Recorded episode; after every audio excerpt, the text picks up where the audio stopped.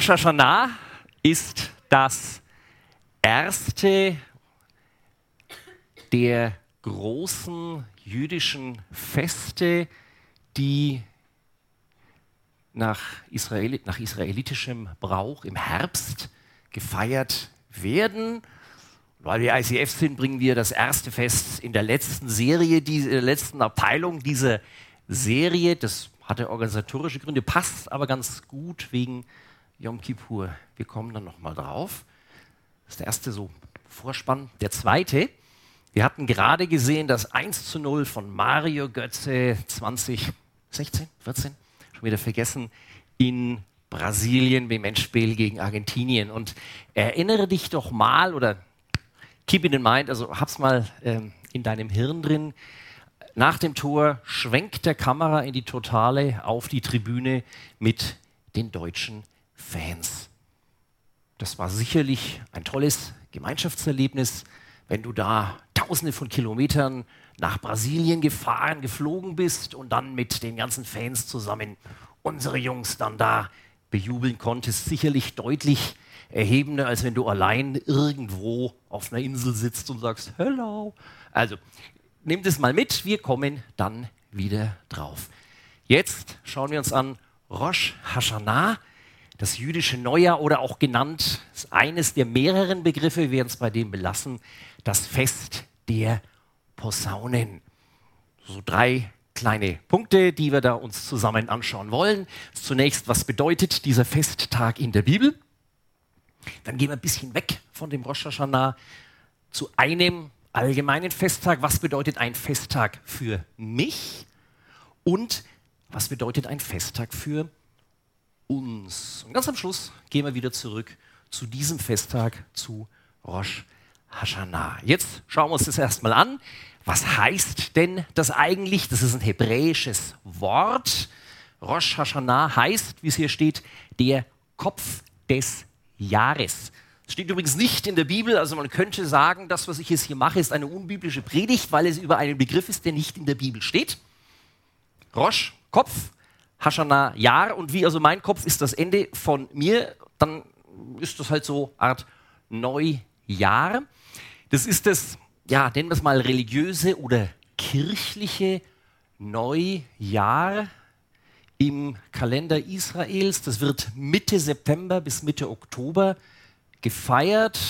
Dieser Zeitraum ist sehr wichtig, wird uns dann später noch beschäftigen. Und dann gibt es noch das Wirtschaftsjahr, das beginnt so März, April. Der jüdische Kalender ist abweichend von dem, also wir haben letztlich den alten gregorianischen Kalender mit 1. Januar bis 31. Dezember.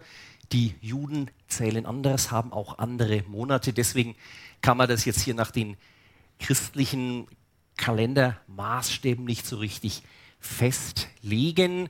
Es gibt also ein religiöses Neujahr, es gibt ein, sag mal, politisches Neujahr, also wenn dann in ersten Könige, zweiter Könige, wenn es dann heißt, im fünften Jahr des Königs sowieso geschah dies und das, dann ist es meistens eine Zählung ab März oder April.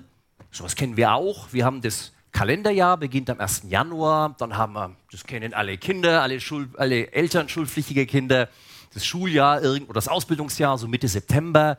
Dann der ein oder andere ist bei einem Arbeitgeber mit einem abweichenden Geschäftsjahr, Beispiel Siemens am 1. Oktober.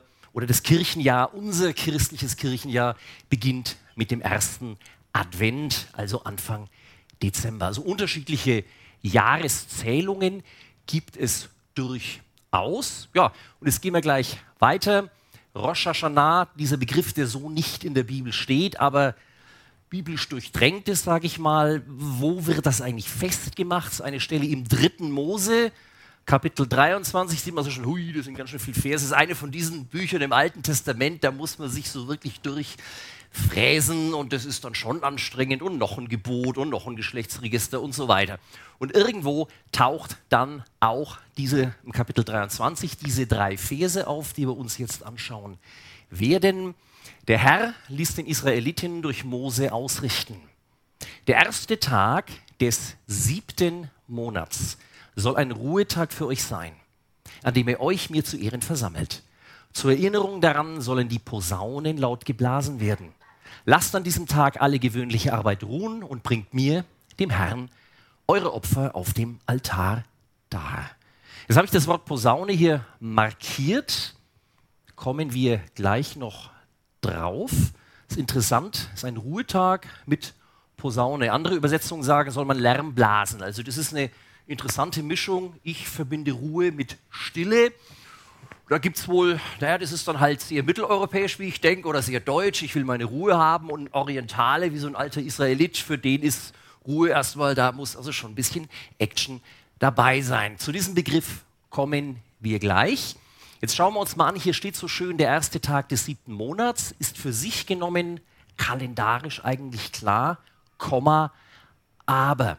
Jetzt müssen wir wieder weggehen von der Bibel in den Gebrauch, in die, das Brauchtum, in das israelitische Brauchtum.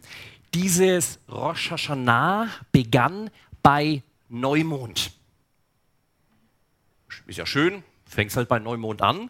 Frage, ja, wann genau fängt eigentlich Neumond? Wann, wann ist ein Neumond? Wir tun uns heutzutage leicht, da gibt es Berechnungen, gibt es Meteorologen etc., die sowas berechnen können. In der damaligen Zeit gab es das nicht.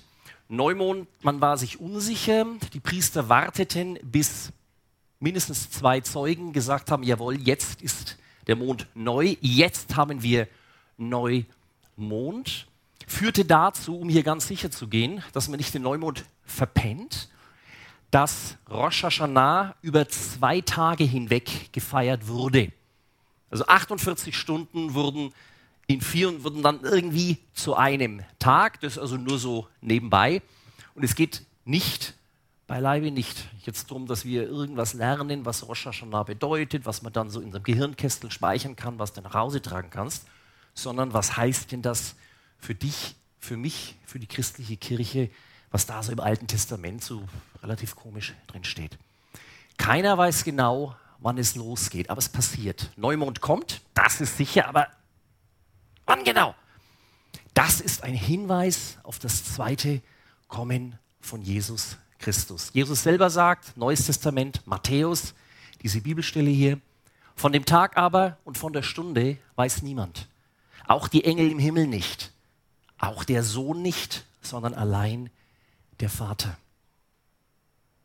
Im Alten Testament dieses erste der Herbstfeste, ein Hinweis auf das zweite Kommen von Jesus nicht. Das erste, das hatten wir Weihnachten mit der Geburt und dann etwa 30 Jahre später der Tod, die Auferstehung und die Himmelfahrt, was wir an Ostern, Himmelfahrt und an Pfingsten mit der Ausgießung des Heiligen Geistes feiern. Aber ein Hinweis schon im Alten Testament darauf mit dem Beginn.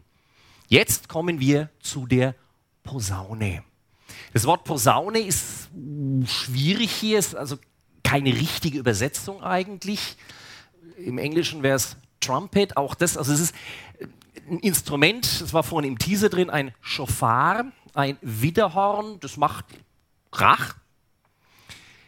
Die Posaune, bleiben wir bei diesem Begriff, war jetzt weniger gedacht, sehr viel weniger gedacht als Musik, die dann schön ist oder weniger schön ist, sondern wie es hier steht, als Weg- oder Alarmruf.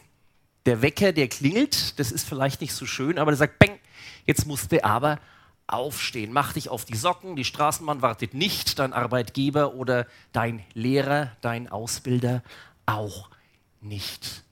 Sein Weckruf ist ein Alarmruf wie ein Martinshorn. Wenn du das hörst, weißt du, dass irgendwo, sagen wir es ganz vorsichtig, was Besonderes ist. Und schließlich war diese, bleiben wir bei dem Begriff Posaune, aufgrund der Lautstärke dieses Schofar war, war man in der Lage, mit diesem Schofar in einer Schlacht, in einer Kriegssituation, da ist ja Lärm, völliges Durcheinander, aufgrund der Lautstärke war man in der Lage, mit diesem Schofar Befehle weiter zu geben. Also die Posaune durchaus auch als Kriegsruf. Wenn du Zeit hast, bibleserver.com und da mal dann die Suchfunktion Posaune. Du wirst im Alten und im Neuen Testament jede Menge Stellen finden und die haben immer so diese Mischung aus, jetzt muss ich mich, jetzt passiert was, jetzt ist was neu, das könnte gefährlich sein. Ich meine hier, das ist ein Bild, Erster Weltkrieg, deutsche Kavallerie reitet in Flandern gegen feindliche Stellungen. Einer, entschuldigt, wenn ich so hart sage, geht gerade drauf und es wird nicht der einzige bleiben. Also Posaune hat eine Bedeutung, eine ganz zentrale Bedeutung, auch mit Gefahr ist irgendwas Besonderes. Also nicht, oh, jetzt chillen wir aber mal ein bisschen, sondern da passiert was, da muss ich mich zusammenreißen, jetzt kommt was Neues und dann muss ich mich konzentrieren. Wie gesagt, in der Bibel im Alten und im Neuen Testament sehr viele Stellen, die immer dieses Gefahr, was Neues, zusammenreißen, fokussieren haben. Eine der letzten Stellen habe ich hier mal jetzt rausgesucht aus der Offenbarung, dem letzten Buch der Bibel. Die sieben Engel, welche die sieben Posaunen hatten, machten sich bereit, um zu posaunen. Stellen wir uns ruhig als, so eine Fanfare vor, wo was Besonderes ist. Und dann reißt man sich zusammen. Posaune, Weg- oder Alarmruf. Bleiben wir gleich mal im Neuen Testament, 1. Thessalonicher von Paulus. Auf den Befehl Gottes hin werden die Stimmen des höchsten Engels und der Schall der Posaune ertönen und Christus, der Herr, wird vom Himmel herabkommen. Zum einen auch ein Hinweis auf das zweite Wiederkommen von Jesus in der Endzeit. Aber, und das ist mir hier heute wichtig, jetzt für dich, für mich, was heißt es? Hier steht jetzt, bin ich im Training mit dem Leichtathleten oder der ist nicht so ganz so gut gebaut, sehe ich nur zu. Wie gehe ich in so eine Veranstaltung wie hier rein? Wie gehe ich in mein privates Bibelstudium rein? Wie gehe ich zu einem Gebet hin? Schaue ich mir das an und sage, ja, hat mir gut getan oder nö, war irgendwie langweilig oder äh, was auch immer. Oder ist mir klar, dass all das, was mit mir zu tun hat, was für mich bedeutet. Und hier ganz speziell mit Feiertagen, Jetzt gehen wir ein bisschen weg von diesem Rosh Hashanah, von diesem jüdischen Feiertag, den wir so gar nicht kennen, sondern Feiertagen und hier ganz speziell kirchlichen Feiertagen. Weihnachten kommt jetzt bald, dann haben wir Ostern, dann haben wir Pfingsten, also diese drei ganz großen kirchlichen, christlichen Feste. Was bedeutet eigentlich, da sind wir jetzt beim zweiten Punkt, was bedeutet eigentlich so ein Festtag für mich? So, jetzt schauen wir uns wieder an diese Bibelstelle, die wir gerade hatten, aus dem dritten Mose. Also, da steht, lasst an diesem Tag, sagt Gott, lasst an diesem Tag alle gewöhnliche Arbeit ruhen. Super! Also, das heißt dann für mich, such dir hier was Schönes raus. Also, mir persönlich gefällt diese junge Erdenbürger sehr gut. Und dann schlafe ich doch erstmal aus. Andere sind aktiver die machen dann die, rutschen die Hänge runter oder mit dem Mountainbike oder gehen schwimmen oder was auch immer. Und dann gibt es noch, das musste ich unbedingt bringen, Jazz hören. Das ist auch so. Das ist für mich Entspannung. Musik hören, die mir gefällt. Ich muss gestehen, heute früh, Simon, mein Sohn der Technik, der musste also noch, der war als erster hier. Da habe ich gesagt, naja, ich gehe halt gleich mit, aber nicht ja, sondern ja, ich gehe halt gleich mit. Na, also Sonntag, pf, schon wieder so früh raus, morgen und gestern war ich auch, da musste ich meinem Freund was helfen und so. Also, naja, also das würde mir schon gefallen. Dass ich mich hier nicht missverständlich ausdrücke. Alle diese drei oder was auch immer Sachen, die du an einem Feiertag machen kannst, sind gut und sind wichtig und mach das auch. Also zum Beispiel, schlaf dich doch mal wieder aus. Die Frage ist, was ist der Zweck von dem Ganzen? Geht es in dem Feiertag darum, dass ich endlich mal frei habe von allem? Oder schauen wir weiter. Schauen wir uns den Satz mal weiter an. Lasst an diesem Tag alle gewöhnliche Arbeit ruhen und bringt mir, dem Herrn, eure Opfer auf dem Altar da. Und jetzt gehen wir wieder ziemlich zurück zum Anfang. Ich hatte so nebenbei gesagt, Rosh Hashanah, dieser Doppelfeiertag, 48 Stunden, das war Mitte September bis Mitte Oktober. Das ist die Haupterntezeit in Israel, auch heute noch. Israel war damals eine durch und durch agrarisch strukturierte Gesellschaft. Da gab es 90, 95 Prozent Bauern und Hirten. Dann gab es ein paar wenige Handwerker, siehe Jesus als Zimmermann, es gab ein paar Priester, ein paar Soldaten, aber das war nicht so mit Dienstleistungsgesellschaft wie hier, sondern die waren fast alle auf dem Acker unterwegs. Das war überlebensnotwendig, dass die Ernte rechtzeitig eingebracht wurde, bevor dann Herbststürme losgehen und so weiter und so weiter. Ich bin ein Großstadtkind. Ich höre das so, ah, ja, jetzt gehe ich in den Supermarkt und kaufe mir was. Ich habe wenig Bezug dazu, du vielleicht auch nicht. Einen Bezug habe ich und hast du auch. Stell dir vor, du bist wenige Tage vor der Prüfung schlechthin. Ende der Schule, Ende deiner Ausbildung oder bist im Beruf und du stehst kurz davor, eine wichtige Präsentation beim Kunden halten zu müssen. Eine Deadline und die Uhr rinnt unerbittlich runter und du weißt nicht, wo dir der Kopf steht. So wie diese Leute hier. Diese junge Dame macht offensichtlich groß reine machen, daneben das ist eine Schöpfkelle, tun wir noch ein bisschen Essen vorbereiten und schön machen wir uns auch gerade. Also die hat relativ viel Sachen am Start. Oder was ich immer wieder mag, Charlie Chaplin, Moderne Zeiten aus 1936, immer noch ein ganz toller Film, der so, ich hoffe, das Bild bringt es ein bisschen rüber. Charlie Chaplin hier in einer Riesenmaschine, wie er von der Arbeit durchgespult wird. Und das nächste Mal, wenn du in einer solchen Situation bist, wo dir wirklich der Kittel brennt, wie man so schön sagt, wo du einen unglaublichen Zeitdruck hast, dann überleg mal, für was nehme ich mir Zeit? Nehme ich mir überhaupt Zeit? Wenn ja, für was? Auch wenn ich keine Zeit habe. Banales Beispiel wieder von mir, was ich immer schaffe, auch wenn ich Zeitdruck habe. Ich setze mich ans Klavier und spiele ein bisschen. Das entspannt mich. Andere sagen, ich gehe spazieren oder gehe joggen oder also irgendwas geht immer, was gut ist, wenn du Mechanismen kennst, die dir gut tun, auch in so einer Situation wo du dann aber drauf, auch dran merkst, was ist dir eigentlich wichtig. So wichtig, dass du Zeit opferst, obwohl du eigentlich keine Zeit hast. Ist ein ganz guter Indikator, um sich selber zu analysieren und das eben festzustellen. Bei solchen Sachen wie hier, Feiertage, man soll eigentlich die Arbeit ruhen lassen und nichts machen, da fällt dann einem relativ schnell ein, was Jesus zu diesem Sabbat, also das Rosh Hashanah ist so eine Art Sondersabbat, also zwei Sabbattage hinter, also diese 48 Stunden, wo keine Arbeit ist. Was Jesus dazu gesagt hat im Neuen Testament, der Sabbat ist um des Menschen willen gemacht und nicht der Mensch um des Sabbats willen. Hintergrund dieses Ausspruches, Jesus geht mit seinen Jüngern am Schabbat, am Sabbat durch ein Feld. Die Jünger haben Hunger und raufen Körner aus den Ähren raus.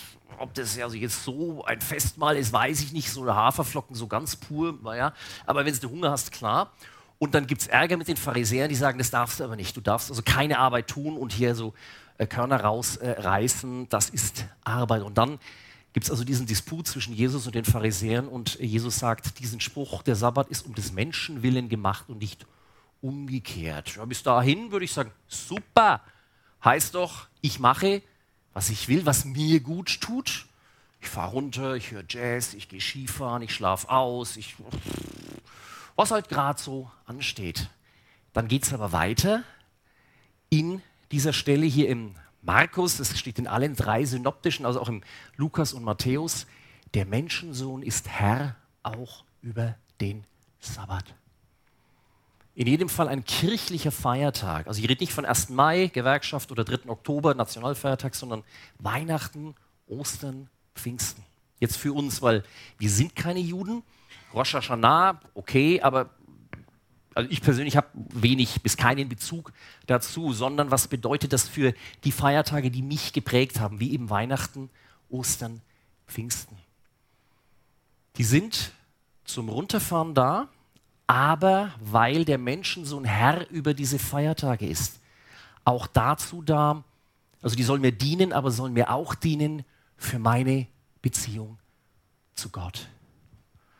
Und dann musste ich denken, das habe ich jetzt hier dann so aus Google, dann Bilder raus, dieses Symbol für den Neustart am Computer und dann den Satz, dass ich konnte mir dieses Smiley nicht, das musste einfach bringen, den Satz steht jetzt überhaupt nichts mehr Deutsches drin. Reboot, das kennen wir, das ist Englisch, das ist Neudeutsch, heißt Neustart. Und Parakletos, das ist Altgriechisch, muss sich keiner merken, das ist Griechisch für der Beiseite-Rufer. Das ist, der Beiseite-Rufer ist der, der zu dir sagt, hey, pst, komm mal, ich muss dir was sagen, pst, komm mal her, ich muss dir was Wichtiges sagen. Das ist der Parakletos, ist eine der Bezeichnungen im Neuen Testament für den Heiligen Geist. Da ist mir einiges klar geworden bei dem Ding. Also wenn ich vor meinem Laptop sitze und der nudelt und nudelt und nudelt, hat sich aufgehängt das Programm und dann, das ist ein gutes Bild dafür. Der dreht auf Hochtouren wie verrückt und dreht hohl und kommt zu keinem Ergebnis, weil er sich halt aufgehängt hat. Und dann sitze ich da, der Dirk, und sage, hab doch keine Zeit. Der eine oder andere hat vielleicht eine ähnliche Reaktion. Und wir machen jetzt doch Folgendes aus, okay? Das nächste Mal, wenn du, wenn ich vom Laptop, da machen wir nicht, sondern das ist ein Zeichen von Gott, nimmst so und sag, hey, da will dir einer was sagen, der Heilige Geist, psch, es gibt noch Wichtigeres als dein blöder Laptop. Für mich wird es hilfreich sein, weil ich extrem anfällt. Es muss schnell und zack und es läuft das, soll das. Also da kann ich Schimpfwörter finden, so unglaublich. Also ich will es machen, gerade so dieses oder wenn du merkst, du bist selber so wie so, du hast einen Reboot nötig, drehst auf Hochtouren und es kommt eigentlich nichts bei rum. Der Feiertag sollte für dich, für mich nicht nur bedeuten, ganz wichtig, dass es auch dazu gehört, aber eben nicht nur ausschlafen, Musik hören, Sport machen, guten Film, gutes Buch oder äh, was auch immer, sondern ein Reboot, ein Neustart für deine Beziehung zu deinem Gott, zu dir selber und auch zu anderen. Und da kommen wir jetzt im dritten Teil drauf, was bedeutet ein Festtag eigentlich für uns. Jetzt gehen wir wieder rein in diese Stelle vom dritten Mose und ackern nochmal was anderes dabei ab. Also das kennen wir jetzt schon. Der erste Tag des siebten Monats, war eben das mit Neumond, wo man nicht genau wusste, soll ein Ruhetag für euch sein, an dem ihr euch mir zu Ehren versammelt. Diese Stelle hier, wie eigentlich alle anderen Stellen in der Bibel, Altes und Neues Testament, wo es darum geht, besondere Tage, also Feiertage zu begehen oder auch irgendwelche liturgischen Sachen zu machen, wie Abendmahl jetzt bei uns oder Taufe. Jetzt bei den Christen, die Juden hatten noch viel mehr. Das ist nie gerichtet nur an dich als Individuum, sondern immer an uns alle als Gesamtheit. Heißt also nicht hier Feiertag, jetzt schau mal, Gott sagt dir nicht nur. Jetzt schau mal, dass du irgendwie einen Reboot hinkriegst und dann mit dir und mir wieder gut klarkommst, sondern das ist, ihr sollt euch mir zu Ehren versammeln. Mir zu Ehren, das ist die vertikale Beziehung und ihr sollt euch versammeln, ist die horizontale Beziehung. Und dieses Ding ist immer das gleiche ist dann auch das Zeichen für das Kreuz. Und was da jetzt dahinter steckt, das sind jede Menge Sachen, die weit über so den normalen, frommen, kirchlichen Bereich hinausgehen. Also Adressaten haben wir gesehen, das sind alle, ist nicht nur der Einzelne. Das ist aber nicht nur wir jetzt als Masse von vielleicht 50, ich kann ganz schlecht schätzen, 50, 60, 100 Individuen, sondern als Gemeinschaft, als Leib. Die Kirche ist der Leib Christi, steht im Neuen Testament. Beziehungen untereinander. Und jetzt kommt's, jetzt wird's, ich sage das bewusst so, volkswirtschaftlich, soziologisch. Wenn alle ihre Arbeit ruhen lassen, was heißt das denn? Jede Arbeit ruht. Das bedeutet, keine Arbeit ist wichtiger als die des anderen. Das heißt nicht, ich bin wichtiger als du, ich muss aber noch arbeiten. Oder ich bin unwichtiger als du, ich muss arbeiten und du darfst schon feiern, sondern alle sind gleich vor Gott, sind alle gleich. Und jetzt wird es richtig volkswirtschaftlich BSP, das Bruttosozialprodukt. Ich habe es abkürzen müssen, sonst hätte ich das hier auf die Folie nicht gekriegt. Gib dir das mal, wenn man drüber nachdenkt. Da sagt dieser Gott, mitten in der Erntezeit, in der Busy Season, wie es heute neudeutsch in so Beratungsberufen zum Beispiel heißt, oder im Winterschlussverkauf, im Weihnachten, also Einzelhandel, such dir oder such dir das raus, was in deiner Branche wichtig ist, kurz vor der Messe oder, oder, oder. Genau zu der Zeit sagt Gott, alles gut. Da werden Prioritäten gesetzt. Da ist Inflationsrate, Arbeitslosigkeit, Wirtschaftswachstum wichtig, aber nicht so wichtig. Das ist also nicht nur, dass hier irgend so ein kultisches Fest und das heißt dann so schön exotisch Rosh Hashanah oder blasen es dann irgendwie rum mit einer Posaune, sondern das hat enorme Prägung für das gesamte Wirtschafts-, Sozial- und Staatssystem. Diese Prägung. Das ist wichtig, dass die Ernte reinkommt, dass du deine Deadline einhältst, dass du deine Prüfung gut machst. Aber noch wichtiger ist, Gott an die erste Stelle zu setzen. Und das ist gerade deswegen, weil hier die Arbeit, gerade wir Deutschen sind doch so Arbeits- und Leistung und pünktlich, und, hm, das ist gut. Aber es ist gerade, weil es hier um Arbeit geht, also da, wo es uns Deutsche so mit am härtesten dann trifft, das ist deutlich umfassender als nur, ja, jetzt machen wir einen besonders tollen Worship-Abend. Das geht viel, viel weiter. Das ist ganzheitlich, das können wir uns gar nicht vorstellen. Da geht es eben wirklich um so Sachen, die wir in den Nachrichten hören. Gib dir das mal, wenn die Tagesschau so anfangen würde. Mit heute ist Ruhetag und heute reden wir die ersten drei Meldungen über Gott und danach kommt dann über die Jamaika-Gespräche oder irgendwas. Versuch dir das mal vorzustellen, was das ausmachen würde. Das soll ein Feiertag also für uns bedeuten, dass wir in jedem Fall kirchliche Feiertage, dass wir uns da zu Gottes Ehren versammeln. Eben auch nicht nur hier in so einem Kreis und dann gehen wir wieder auseinander oder jetzt noch, ja praktische Weihnachten, sechs Wochen noch. Dann treffen wir uns hier, dann gehen wir alle, also ich sitze da selber tief im Glashaus, gehen wir alle nach Hause und Gott sagt aber nicht, also dann ist jetzt Rosh Hashanah oder irgendwas anderes und dann äh, habt euch mal, geht in eure Familien, habt euch da ganz doll lieb, das auch, sondern ihr sollt euch mir zu Ehren versammeln. Das ist viel umfassender. Mache ich das? Machst du das? Andere Leute einladen, die vielleicht sonst keinen haben, wo sie hingehen? Gerade an so einem wichtigen Tag? Oder hier bleiben und sagen, hey, da machen wir hier was mit anderen zusammen? Fragezeichen. Ich muss es mir selber auch beantworten. Das ist aber so, wie ich das verstehe, wie wir als Gemeinschaft einen kirchlichen Feiertag feiern sollen. Und jetzt wieder Mario Götze. Am meisten gefreut, am meisten Gänsehaut und boah, haben sicherlich die deutschen Fans gehabt, die da im Stadion waren. Tausende von Kilometern, auch einen Haufen Kohle ausgegeben, musste erstmal von hier nach Rio, glaube ich, war das, also nach Brasilien. Das kostet ja auch was. U-Bahn fährt nur alle zehn Minuten dahin. Und also, du hast, du hast dich da schon mal reingegeben und hockst dann in dem Stadion mit anderen, die da gleichgesinnt sind. Und boah, und jetzt, und dann sind wir Weltmeister. Und je weiter weg du bist, je alleiner du bist, auf einer einsamen Insel irgendwo, auf einer Bergspitze, ich da mit meinem iPhone und sehe Götze hurra, das ist, das ist was anderes. Ich glaube, da ist ganz viel drin, dieses Gemeinschaftserlebnis mit Gott zusammen und eben nicht nur in so einem Worship und dann predigt einer vielleicht, dann gehen wir wieder nach Hause, sondern viel weiter darüber hinausgehend.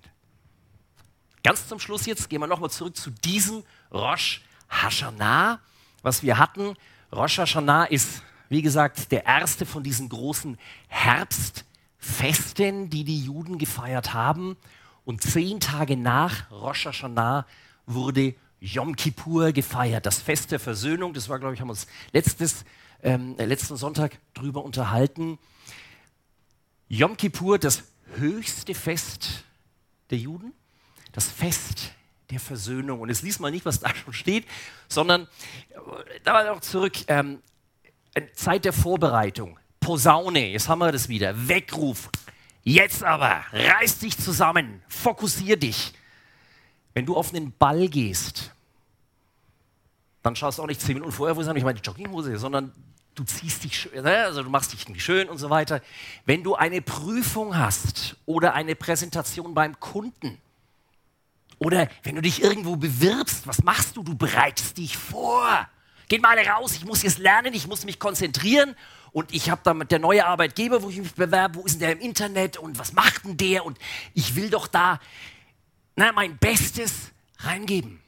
Da kommt eine Herausforderung. Ich will doch die Prüfung bestehen. Ich will doch auf dem Ball gut aussehen oder äh, was auch immer. Du hast ein Date oder äh, du weißt, was ich meine. Rosh Hashanah als Zeit der Vorbereitung, Hinführung zu diesem Yom Kippur, zum Fest der Versöhnung. Ja, da bereite ich mich doch vor. Mit Buße, mit Einkehr, mit Restart, Reboot, wie auch immer. Und das Schöne ist, wenn ich sage, oh, ich habe ein Date, klappt das? Ich habe eine Bewerbung, ah, ich bin nicht der Einzige und dann komme ich vielleicht nicht die Prüfung. Ich muss, was, ich weiß nicht, ob ich das kann, ich habe Prüfungsangst oder wie auch immer. Ich kann versagen, ich kann es schmeißen.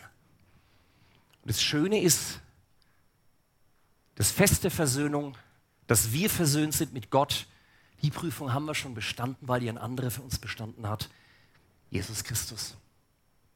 Das ist schon passiert. Das ist ähnlich wie wenn du in eine Prüfung gehst, also eine mündliche, und du hast mit den schriftlichen Klausuren schon so viele Rohpunkte.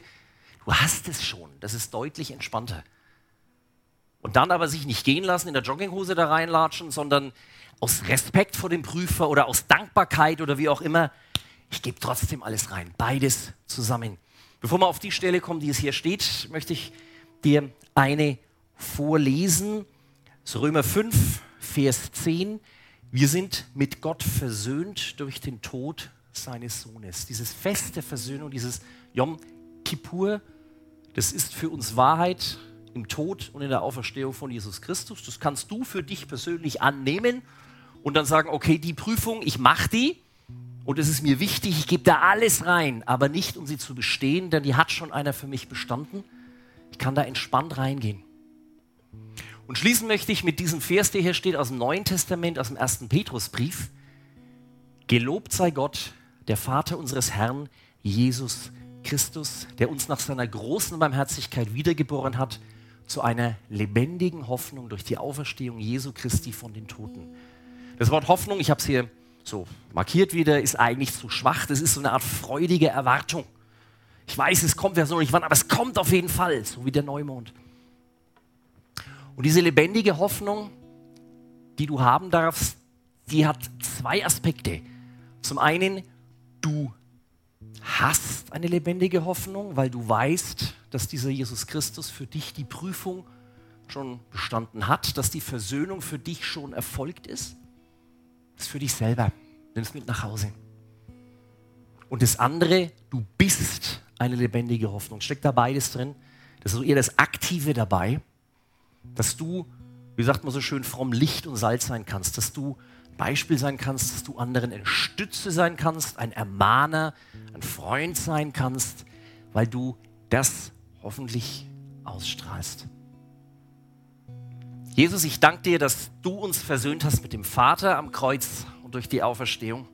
Ich danke dir, dass die Prüfung schon vorbei ist und dass wir da nichts mehr befürchten müssen, dass du die Prüfung für uns bestanden hast, dass du den Ball, auf den wir gehen, schon vorbereitet hast und so weiter, welches Beispiel auch immer.